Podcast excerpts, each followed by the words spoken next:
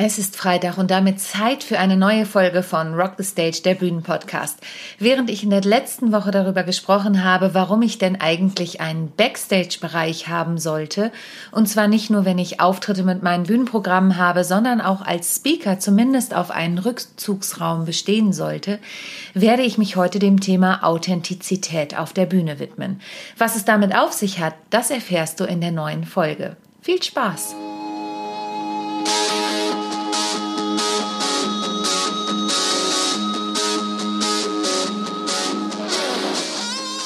Rock the Stage, der Bühnenpodcast. Interviews, spannende Einblicke und Backstage-Informationen von und mit mir, Sonja Gründemann. Viel Spaß bei der neuen Folge.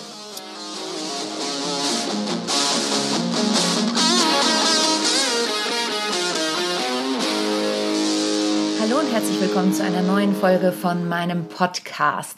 Ich bin Sonja Gründemann, wie in der Ankündigung bereits gesagt, und ich bin nicht nur seit über 30 Jahren als Sängerin und Schauspielerin schon auf der Bühne, sondern bereits seit über zehn Jahren im Bereich Business als Trainerin und Coach und auch als Vortragsrednerin unterwegs.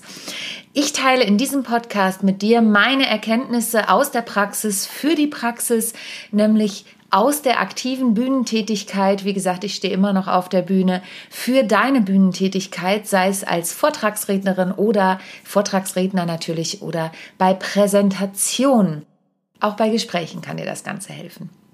Jetzt habe ich eine Umfrage auf meinem LinkedIn-Profil gemacht, was denn für Themen mal interessant wären rund um das Thema Bühne die nicht nur für Bühnenmenschen, wie sie allgemein bekannt sind, interessant sind, sondern auch für Präsentationen, für Vorträge.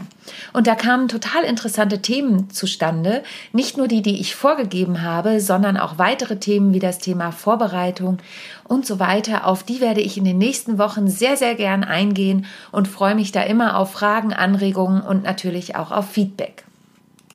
Und heute widme ich mich, wie gesagt, dem Thema Authentizität auf der Bühne. Denn eine Anregung, die kam, war, ja, mir ist es ganz wichtig, authentisch auf der Bühne zu wirken, aber nicht im Sinne von Schauspiel authentisch, sondern im Sinne von ich möchte ich sein. Und wer mich schon eine Weile kennt, der weiß, dass mein Slogan ist, perfekt muss nicht sein, echt ist schöner. Und ich finde es total wichtig, dass diese Frage nochmal aufgekommen ist. Ich werde auch in Kürze damit mit einem geschätzten Kollegen drüber sprechen ähm, und ein Interview dazu führen, möchte dir aber heute schon meine Erkenntnisse und auch mein Wissen dazu teilen. Denn diese Frage kommt immer wieder auf in Workshops, gerade wenn ich anfangs erzähle, dass ich eben nicht nur BWL und Bank studiert habe, sondern auch ausgebildete Schauspielerin und Sängerin bin, kommen die Menschen und sagen, ja, aber ich will ja kein Schauspiel bei meinem Vortrag machen oder kein Schauspiel bei meiner Präsentation machen und trotzdem echt wirken. Und das ist ein total interessanter Aspekt. Denn ich möchte da das Ganze von hinten aufrollen. Authentizität im Schauspiel bedeutet, dass ich als Schauspieler so wahrgenommen werde, als ob ich die Figur bin, die da oben steht. Das heißt, für einen Schauspieler ist es ganz, ganz wichtig, sich in der Vorbereitung mit der Figur auseinanderzusetzen, die ich dann darstellen werde auf der Bühne oder vor der Kamera. Das heißt, eine richtige Rollenarbeit, wie wir das im Schauspiel nennen, besteht daraus, dass ich ganz tief in diese Figur einsteige. Oft habe ich ja nur das Drehbuch und ein paar Regieanweisungen oder das Bühnenstück und ein paar Regieanweisungen vom Regisseur, was er meint, wie diese Rolle, wir nennen das, angelegt werden soll. Das reicht ja aber nicht aus, um mich richtig tief in diese Rolle reinzuversetzen, sondern manchmal geht die sogenannte Rollenarbeit so tief, dass ich einen Lebenslauf für diese Rolle schreibe. Auch wenn es den nirgendwo gibt, ich als Schauspielerin oder Schauspieler schreibe einen Lebenslauf für die Rolle. Wann wurde sie geboren? Wie viele Geschwister hat sie? Wie ist ihr Leben verlaufen? Auf welcher Schule war sie? Welche Menschen hat sie getroffen im Laufe ihres Lebens? Das, ist eine ganz intensive und aufwendige Arbeit, denn ich setze mich mit dieser Rolle wirklich auseinander und was dann passiert ist, dass ich eins werde im Idealfall mit der Rolle. Man hört ja immer wieder von Schauspielern, die nach dem Stück irgendwie depressiv sind oder alleine an der Hotelbar sitzen oder oder oder. Jetzt trinke ich persönlich keinen Alkohol, also das Versacken an der Hotelbar ist nicht meins.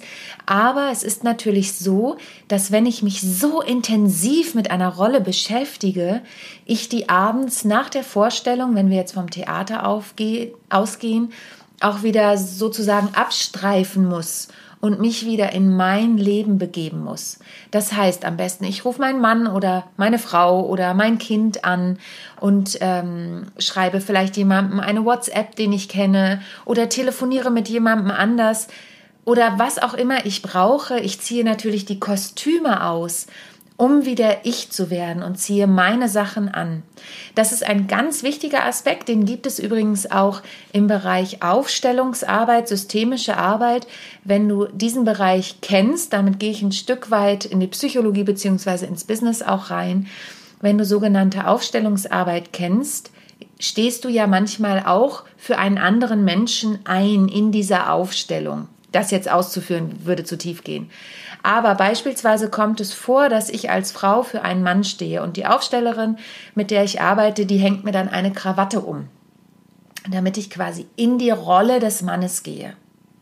Wenn diese Aufstellung vorbei ist, nehme ich diese Krawatte bewusst ab und sie sagt auch so, und jetzt ähm, besinne dich auf deine Weiblichkeit, besinne dich darauf, dass du Sonja bist. Gehe zurück in dich als Figur. Und das finde ich einen ganz, ganz wichtigen Aspekt so läuft das im Schauspiel. Ich gehe bewusst in eine Rolle rein, damit ich die authentisch und wirkungsvoll darstellen kann. Ich gehe aber auch bewusst wieder aus dieser Rolle heraus, um eben wieder Sonja zu sein, um wieder ich selbst zu sein. Und das ist ein großer Unterschied. Denn Schauspieler sind echt auf der Bühne, weil sie sich identifizieren mit ihrer Persönlichkeit und mit ihrer, Pers mit ihrer Rolle, de der Persönlichkeit der Rolle, die da kommt. Wenn ich allerdings meine meinen eigenen Vortrag oder mein eigenes, selbst bei meinen eigenen Bühnenstücken ist es so, dass ja ganz viel von dem, was ich da spiele, ich selbst bin oder Dinge, die ich erlebt habe. Deswegen fällt es mir da auch sehr leicht, in die Comedy zu gehen oder mich selbst auf die Schippe zu nehmen, weil ich ja oft Geschichten erzähle, die ich so oder in ähnlicher Form erlebt habe. Wenn ich einen Vortrag oder eine Präsentation halte, dann geht es im Idealfall ja auch um mich, um meine Geschichten. Das heißt, natürlich möchte ich da authentisch sein. Und jetzt kannst du natürlich kommen und sagen, ja, aber was ist denn, wenn ich da was für die Firma präsentieren muss? Äh, was ist denn, wenn das Zahlen sind, hinter denen ich gar nicht stehe? Ja gut, dann kommen wir in einen Bereich, bei dem du entweder darüber nachdenken solltest, ob das der richtige Job ist, ob du bei der richtigen Firma bist, wenn du da nicht hinterstehen kannst. Oder, und so arbeite ich immer mit meinen Teilnehmern und meinen Klienten, wir gucken, was ist denn deins? Wie können wir den Vortrag oder die Präsentation zu deinem machen? Bei mir bekommst du beispielsweise auch nicht, du musst die Hände so halten oder du musst das so halten.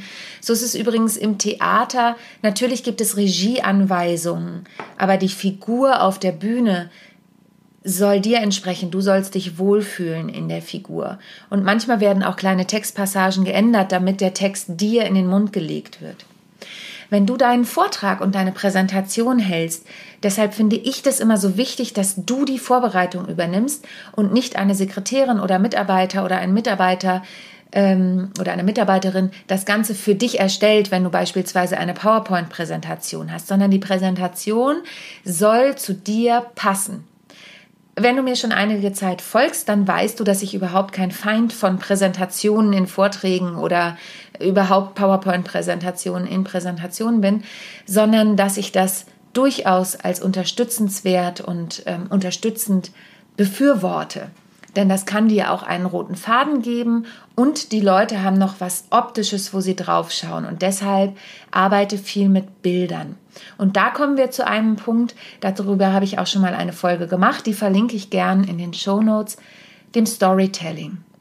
Und beim Storytelling geht es ja nicht darum, dass du irgendwelche Geschichten erzählst, die vielleicht irgendjemand mal irgendwie erlebt hast, hat, sondern dass du deine Geschichten erzählst. Dass du Geschichten erzählst, mit denen du Metaphern schaffst, mit denen du Analogien schaffst, mit denen du etwas verbinden kannst, was bei dir im Idealfall auch Emotionen hervorruft.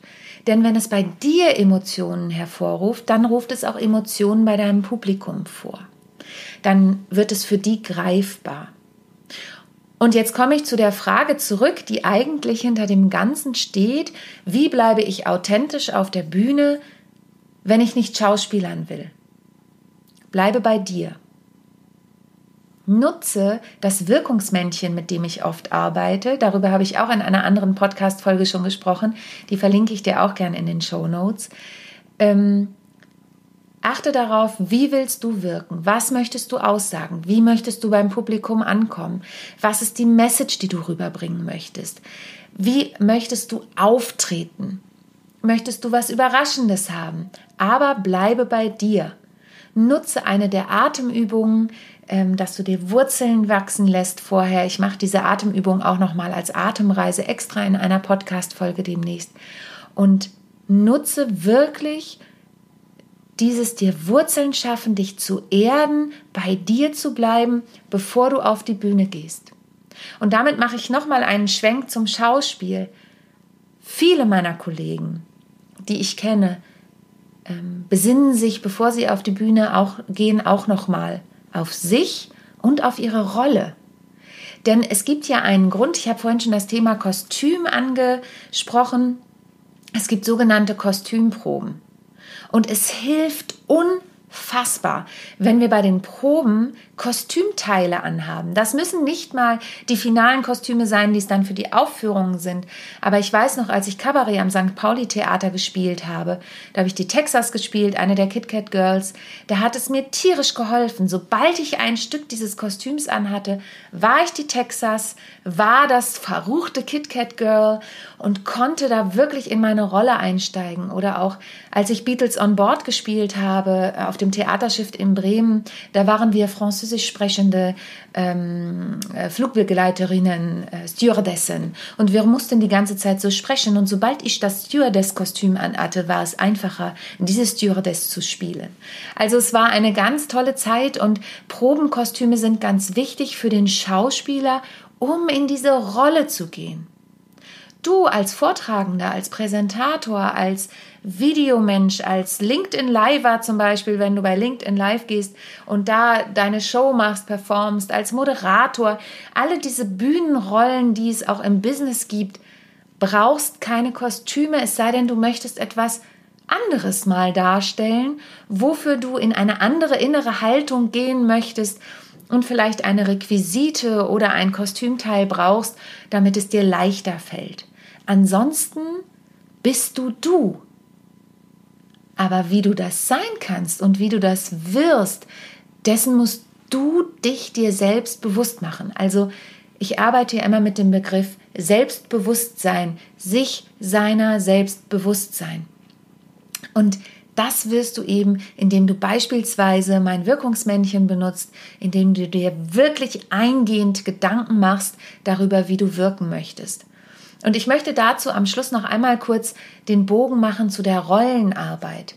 Die Rollenarbeit ist viel, viel Arbeit, um sich in eine Rolle ähm, zu begeben, sich auf eine Rolle vorzubereiten. Und deine Rolle bist du. Und in der Regel kennst du dich. Das macht es schon einfacher. Aber wenn du noch nicht weißt, wie du authentisch auf der Bühne wirken kannst und möchtest, dann tut es mir fast leid, aber bleibt dir nichts anderes übrig, als dich mit dir und deiner persönlichen Rolle auseinanderzusetzen. Und wenn du dazu Fragen hast, dann melde dich sehr, sehr gern bei mir. Ähm, buch einen Termin bei mir, überhaupt kein Problem. Und ansonsten freue ich mich, wenn du auch meinen Newsletter abonnierst. Da stehen auch immer wieder Tipps und Tricks zu diesem Thema drin und zu vielen anderen Themen. Abonniere meinen Podcast, bleib auf dem Laufenden. Es gibt, wie gesagt, noch spannende Themen in den nächsten Wochen, auch aus der LinkedIn-Umfrage heraus. Ich werde auch noch mal eine zweite Umfrage starten bei Facebook oder Instagram in den nächsten Wochen. Mir macht das tierisch Spaß, denn so kann ich den Podcast auch so gestalten, dass er für euch einen Mehrwert hat. In diesem Sinne, Ich wünsche dir einen wunderschönen Tag, eine tolle Woche und ich freue mich wieder, wenn du einschaltest, wenn es heißt Rock the Stage, der Bühnenpodcast von und mit mir, Sonja Grünmann. Bis bald. Tschüss.